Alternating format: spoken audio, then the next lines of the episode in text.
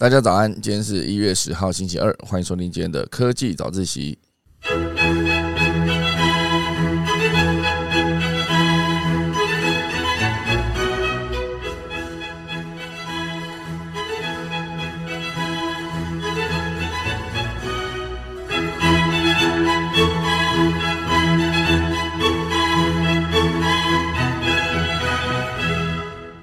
好的，今天科技早一起来跟大家分享第一大段呢，还是跟 CES 有关哈。就昨天其实有讲到 CES 主战场啊，Sony 推了电动车。今天呢，还是可以再跟大家聊聊，就是台湾在这一次 CES 上面呢有什么呃惊艳的表现。好，比如说这个食物科技新创，他们就是可以直接变成展场里面最香的一区啊，就是很多的参观者都会慕名前来。好，等下来跟大家分享。第二大段呢，会是一系列跟 AI 有相关的消息哦，包括这个哥伦比亚大学现阶段呢正在研发有意识的机器人。那这边还有很多就是跟 AI 有关，比如说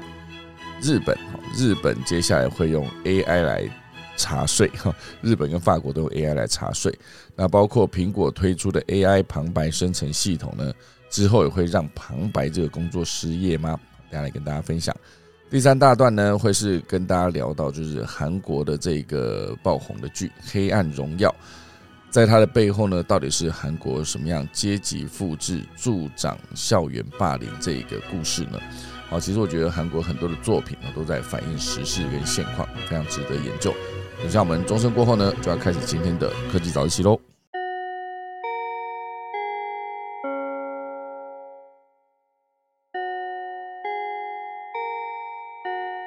好的，时间来到七点三十分，刚好。今天第一大段呢，会跟大家聊到就是我们的 CES。好，那其实有另外一则跟 CES 有关的消息，就是之前伊隆马斯克在打造的这个呃地下隧道，就是用他的 Boring Company 在地下挖隧道来改善呃路面上的交通。好，这件事情呢，在这一次的 CES 上面也算是有一点亮点，就是它这个隧道毕竟在拉斯维加斯底下。好，有一个会议中心底下有一辆，呃，有好几辆特斯拉进行展区的交通接驳，也就是可以用两分钟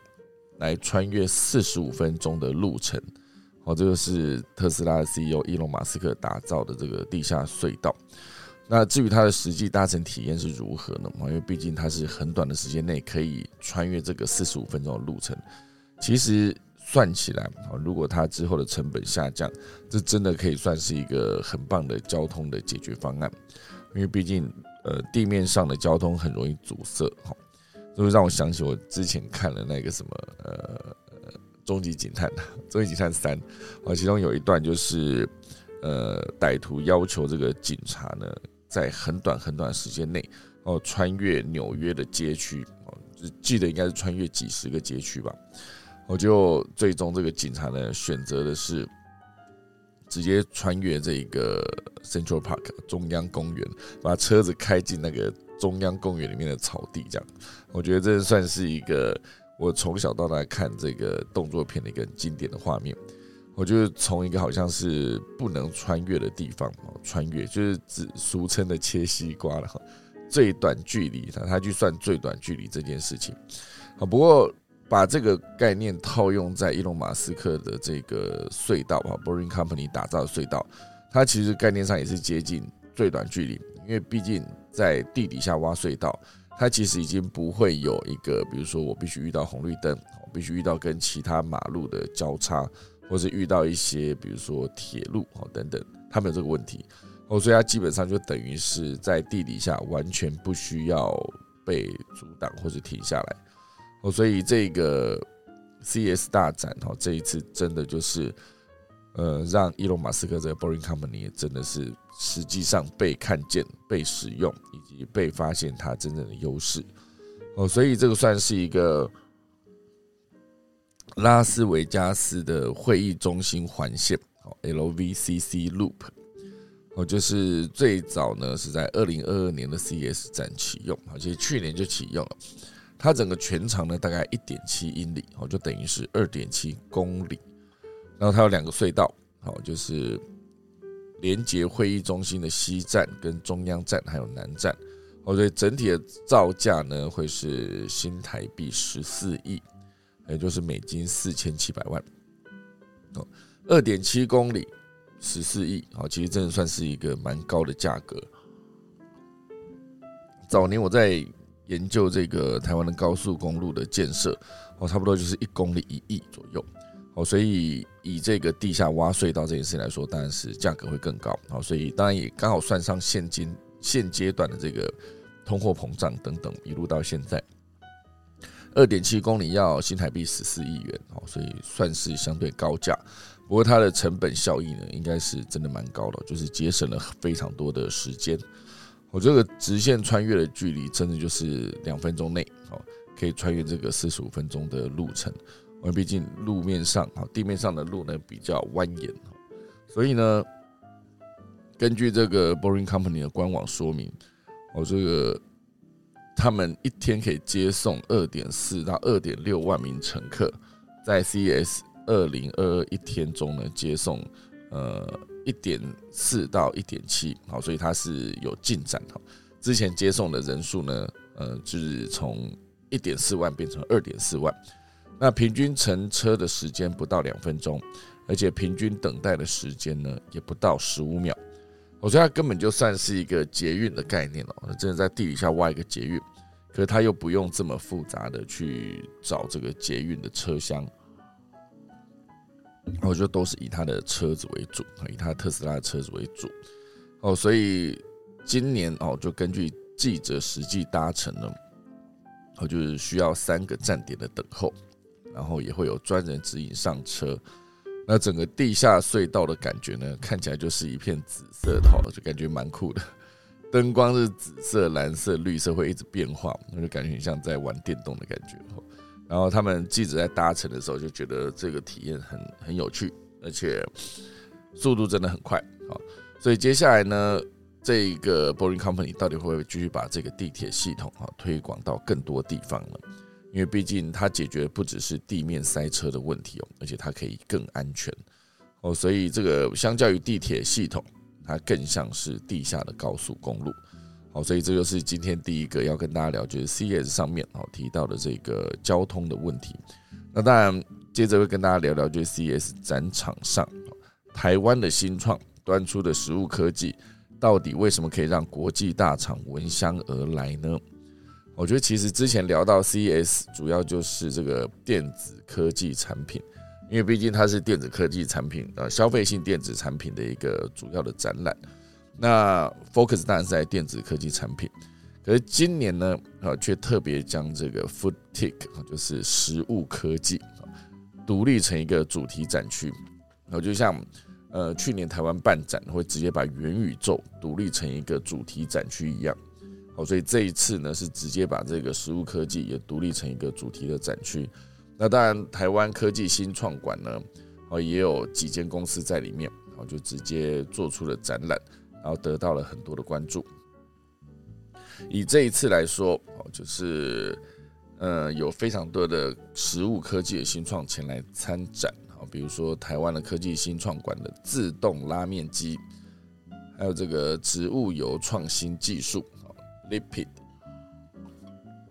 那其他还有包括意大利、韩国、荷兰等国家的新创。不过呢，这个食物科技究竟与消费电子有什么关联呢？那他们又可以在 CES 展区获得什么呢？哦，它的招牌蛮酷的，哦是一个蓝底白字，就很像 Facebook 那个配色，然后底下有 CES 的 logo。那这一次食物科技，它在消费性电子展的一个角色到底是什么呢？好，就是这个 Yokai Express，就是我们台湾的食物科技新创，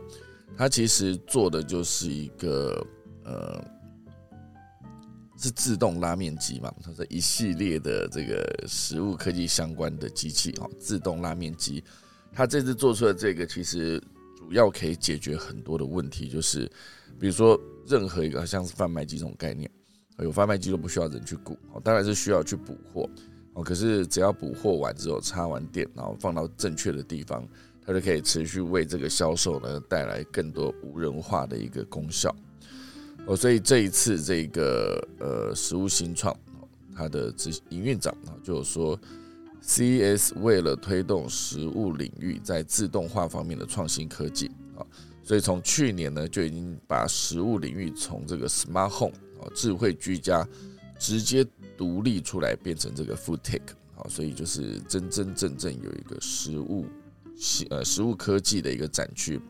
那当然这一次的食物新创啊，很多的食物科技新创呢，哦也不用担心说跟 CES 的电子展哦这个属性格格不入，因为毕竟就是食物科技嘛。哦，所以这一次的这个自动拉面机呢，主要就是在这一次的展区，有非常多的厂商愿意跟他们提出合作的邀请，哈，所以包括像是以色列、韩国啊这些工业设计厂商，跟这些三 D 猎鹰厂商啊，都希望替我们这个优凯 Express 这些自动拉面机呢进行硬体设计跟量产。甚至连京东物流呢都来讨论这个冷链物流的合作，所以我每次看到这样，我们可以横向跨界的整合，这种至少有个开端了。先不管后续到底谈的怎么样，可至少它可以把很多领域的科技技术结合在一起啊，这就是我觉得逛展最吸引人的一个地方。我去年就是讲说，应该要再多去看一些展哈，就就今年一直还是没有去。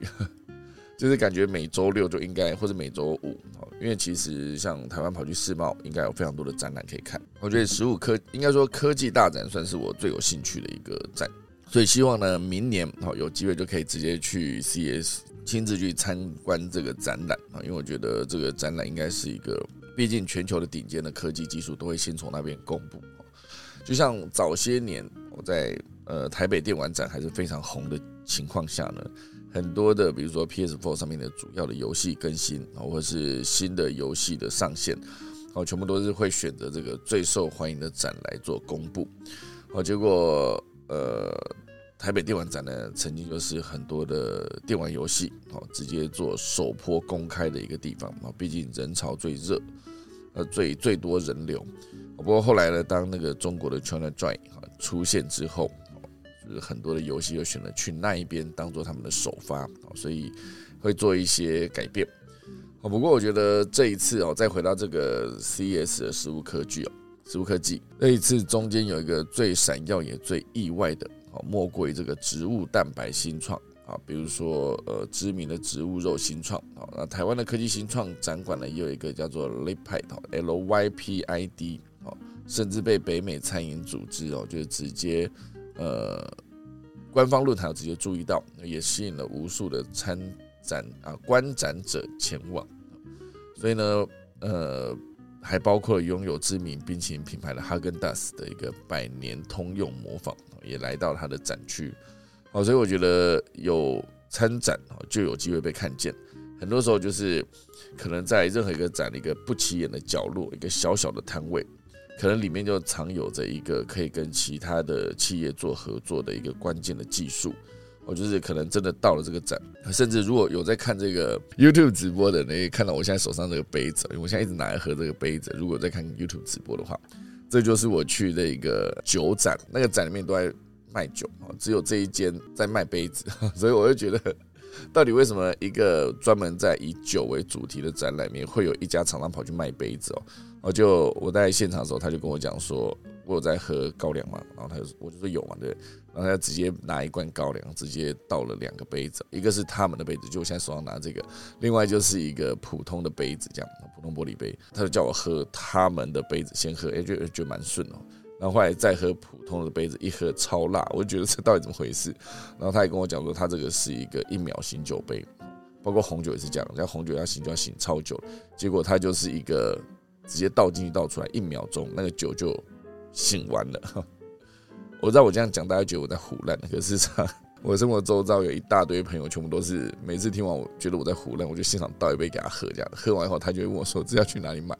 好，所以总之呢，这就是我去一个酒展。然后买到了一个杯子，然后一路沿用到现在，至少已经三四年了。我觉得非常的酷了哈。所以任何一个展览呢，就以我这个就是脑筋动不停的人来说，我到每一个展，然后我去看每一个产品，可能是创新创业哦，可能是各式科技，我都会想到一个可以合作的方向，然后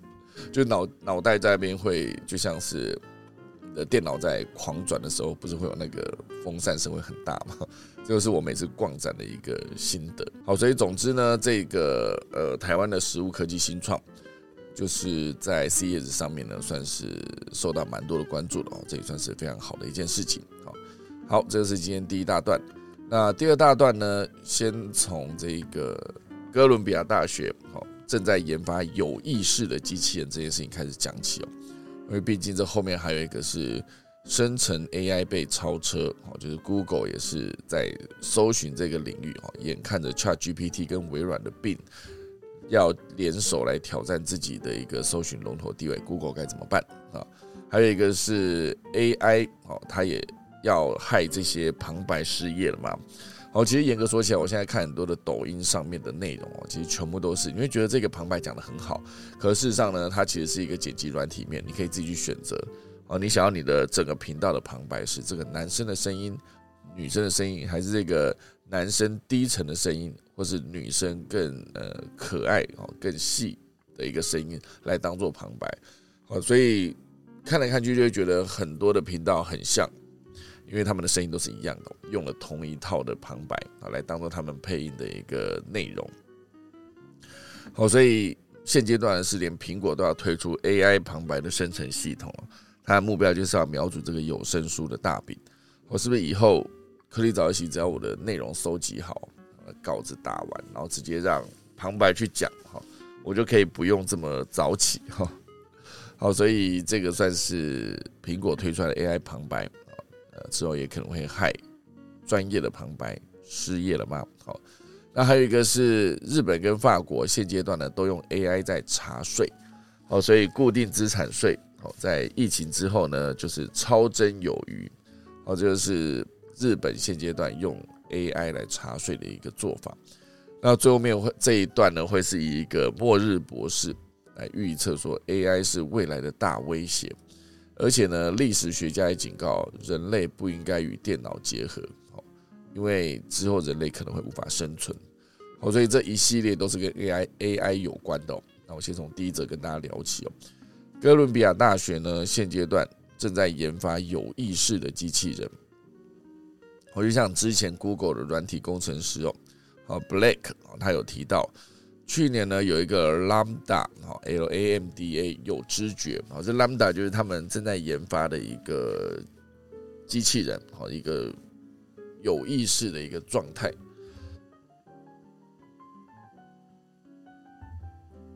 好，所以就让这个 Black 非常紧张，他就直接跳出来说，它是一个有知觉的一个系统。那这件事情当然引起了业界非常多人的讨论哦，甚至还有质疑。那这。这个工程师呢，甚至随后也被 Google 开除。好，不过这件事情呢，再次激起了这个 AI 长久以来的辩论。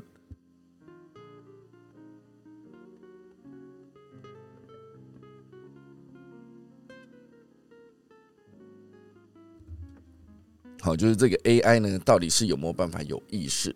那针对意识这件事情呢，首先我们要判断它有没有意识，应该先定义什么东西叫做意识。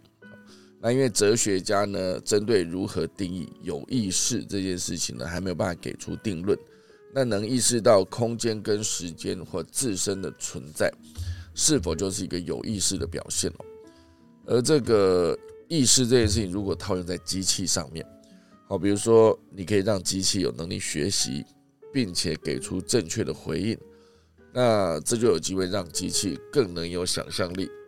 该如何精进？啊，并且将自身进化到一个符合想象的状态，这就算意识了吗？我觉得这也是一个很好思考的一个点哦。那当初 Lambda 如果是在这个定义底下，它其实可以算得上是有意识。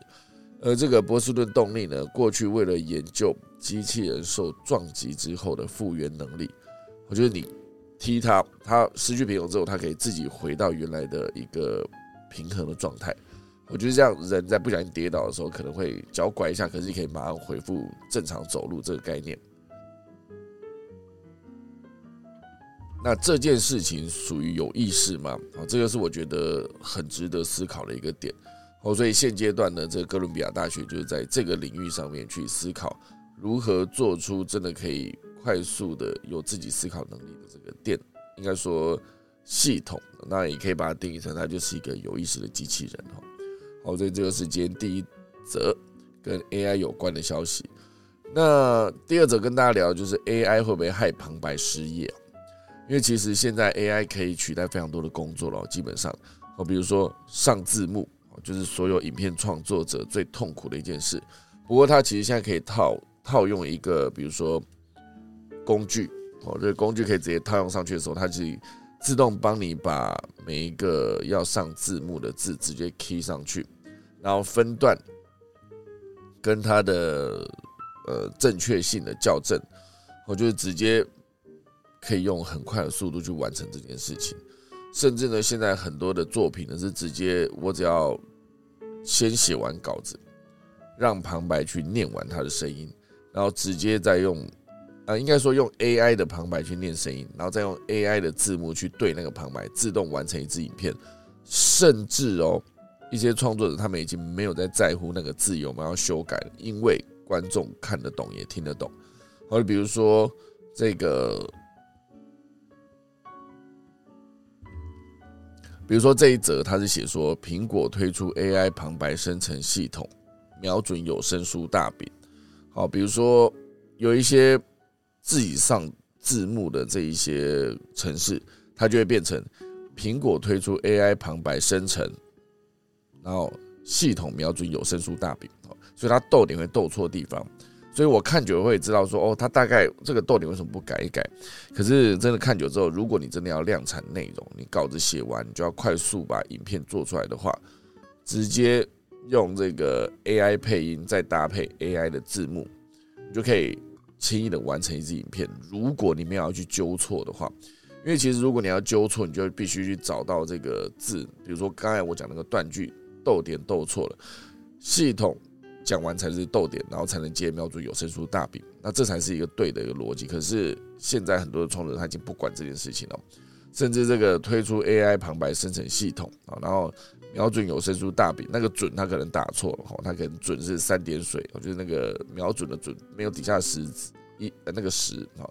太无所谓啊，就直接反正观众看得懂就好，因为其实他的声音也是清楚，因为毕竟 AI 旁白讲起来就是不会糊在一起哦。哦，所以以前很多的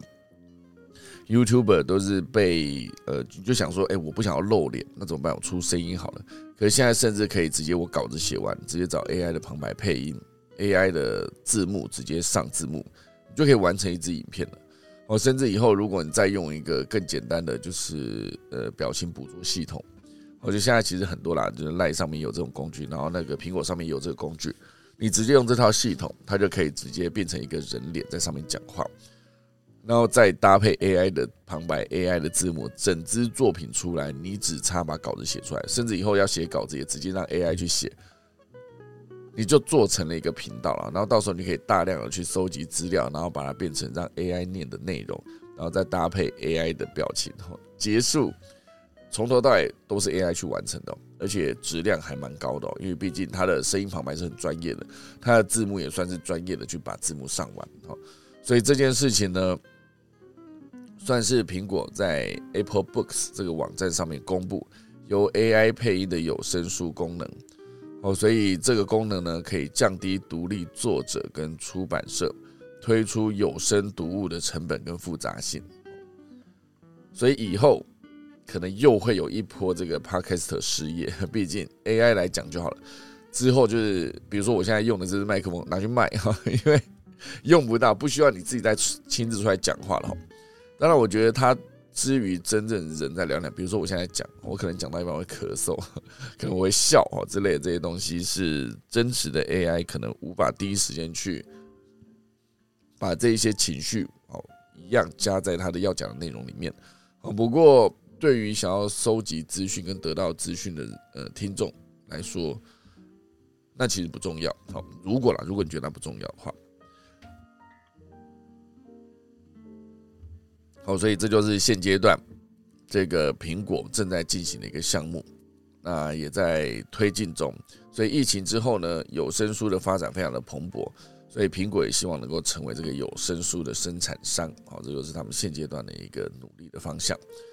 好，那再聊一则，就是日本跟法国现阶段用 AI 在查税，所以固定资产税在疫情之后呢超增有余这件事，哦，所以这就是日本的总务省二零二二年的公开资讯，就是说他们在前一个年度二零二一的地方税收已经创下了历史的新高，所以比二零二零年增长了大概一点六兆日元哦，所以差不多就是台币三千五百亿。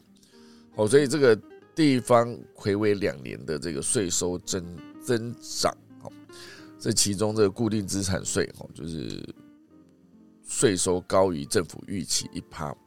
那原因是什么呢？就是这个 AI 的辅助资产啊，就是税务调查系统。这日本的崎玉县是在二零一九年导入这套系统，所以呢，你可以透过 AI 去比对空拍图的方式。大幅缩减地方税捐机关呢要调查固定资产的时间，原本需要五百六十八个小时，五百八十六个小时，五八六，现在只需要六十三个小时就完成了，之后有可能会更快哦。所以过去需要进行的现场调查、人工确认的空拍照作业哦，全部都不再需要人工来完成哦。所以这件事情它底下有附图啊，就是在查说，比如说呃有一个家。哦，他在有一个某个民众的民宅，二零一八年的摄影长这样啊，零二零一九，然后一路到现在，他就判断说每一年他有增加住宅的这个面积大概是多少，直接从那个地方去查税，非常聪明了。那这件事情呢，法国其实也正在做啊，就是法国在思考说这个住宅就是去调查它的游泳池啊，比如说游泳池有没有增加等等这些东西呢，全部。都有机会变成收税的一个呃依据，好，所以我觉得这件事情非常的帅，好，好，这就是第二大段一系列跟 AI 有关的内容。现在来进行第三大段了，啊，时间已经快不够了哈。这个第三大段呢，讲的是《黑暗荣耀》，韩国的最近爆红的剧啊，宋慧乔演的，就是在讲一个念书时期被霸凌的一个女学生，然后她。自己靠自己半工半读进工厂当女工，然后努力上学，然后终于可以直接完成他复仇计划的故事。当然，这是一个学校霸凌，是一个全世界各地都有的一个状态，只是差别在于它的严重程度。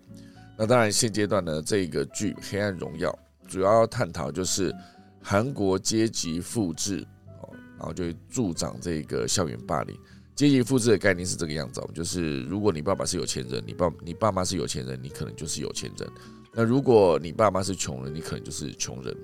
我不知道大家有没有看过一个图片，它就在显示这件事情了，就是所谓的大家都在同一个起跑点，那可是穷人家的那个漫画里面画到，穷人家的后面是拉着自己的爸爸妈妈，一个手推车，他拉着这样；而有钱人是爸爸跟小孩就两代之间全部坐在。豪车上面哈，那个东西叫同一个起跑点，就是当枪响下去的时候，车子已经跑很远的时候，这边在拉着车子的人可能才走没几步。哦，这就是现阶段整个阶级这件事情。哦，所以富者越富，穷者越穷，一直以来都是现阶段在全世界各地的趋势哦。就是之前大前研一提到的这个 M 型化社会，哦，中产阶级可能会消失，要么以后就是有钱人，要么就是穷人，没有中产阶级好，所以中产阶级要么就是靠自己努力，尽可能往有钱人那边靠。那如果说中产阶级上不去，一样会被淘汰到穷人区。好，所以现阶段呢，韩国也是有这个霸凌的问题哦，就是传闻频传。好，在各个领域哦，包括体育选手、哦演员、偶像歌手等等，都引发了了这个社会的热议。甚至呢，已经在社群网络上面掀起这个校园霸凌版的 Me Too 运动，就反霸凌。这个专文就是去采访，包括他们被霸凌者的心声，就提到说，大部分人都不敢说，也不敢想，不敢讲啊，然后只有保持沉默才能脱身。好，比如说你去调查说你有没有被霸凌啊，然后你说有，然后他可能马上就回去，然后 就会被原本霸凌他的人说，哎，听说你说我们霸凌是不是？然后马上就再被欺负一次。哦，所以这种调查是不是真的没有用呢？很多人其实从小到大都有被霸凌过的经验哦。就是当然，呃，在思考，就我人生到现在，我是没有去霸凌别人。可是当然，我是蛮边缘的，我也不会被人家霸凌。就是一个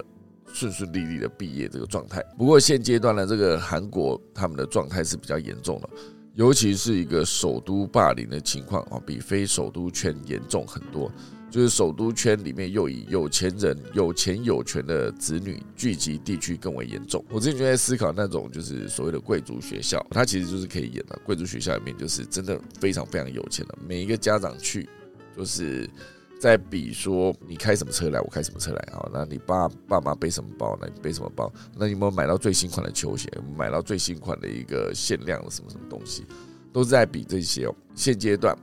这个韩国在这个领域呢，算是非常严重。调查指出，韩国人持有智慧型手机的比例高达百分之九十五，是全世界持有智慧型手机比例最高的国家。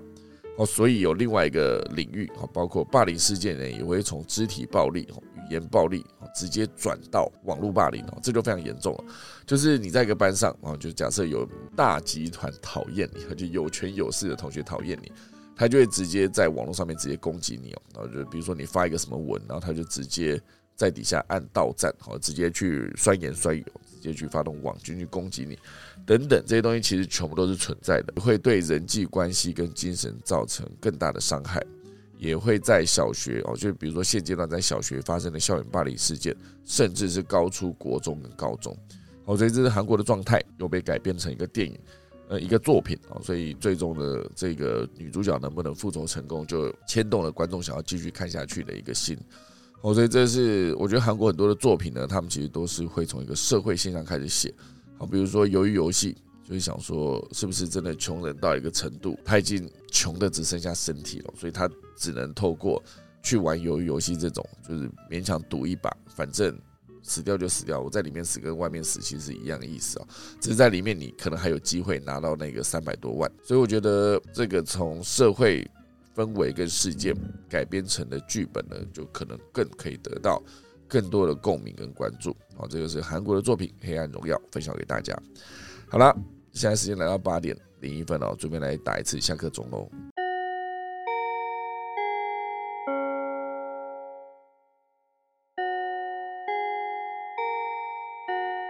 好的，快速跟大家分享一下农民历啊，今天是一月十号，也就是农历的十二月十九。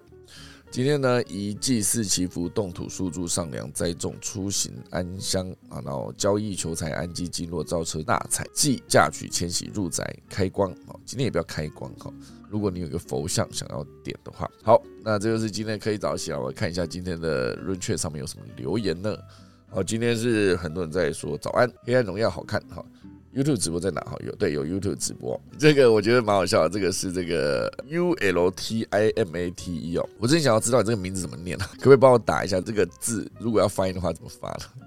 是 Ultimate 吗？他在写说，注意看，这个男的太狠了。微软 AI 语音哈，这个我觉得他们都会这样想。呃呃，这个什么？呃，这个男这个男人叫做大壮哈，然后女生叫做小美哈，一定都是这样写的。他不管是什么剧情，他都是这样写哦。这个呃开头就先给主角一个代称哈，这样子哦。所以呢，这就是 AI 语音很常会用到的一个方式。剧本是这样写，他就照念嘛。好，今天呢，呃，这个底下还有留言了，就是一达聊到了 AI 强大的机器人影片啊，机器人管家啊，八月 Netflix 片段中介绍这个。杀手管家啊，就是其中一个作品。呃，这个 C K 有提到说，社会流动性正在下跌。好，流动性下跌，意思是不是富者就停在富人区，越来越有钱了；穷者就是在穷人区，越来越穷，而且穷人可能越来越多。所以这个韩国韩国首都的这个首都圈的霸凌，确实在他们调查结果来说，是真的比较严重。那真的，呃，韩国现在现阶段也是有很多关于霸凌的电视剧哦。而且最后面你一定要让这个主角复仇成功才可以哈。奥特妹啊，奥特妹，奥哦，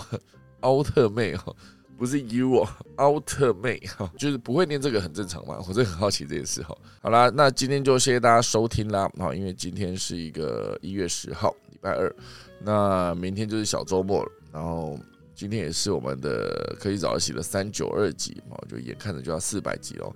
就感谢大家的收听，好不好？那我就再打一次下课钟喽。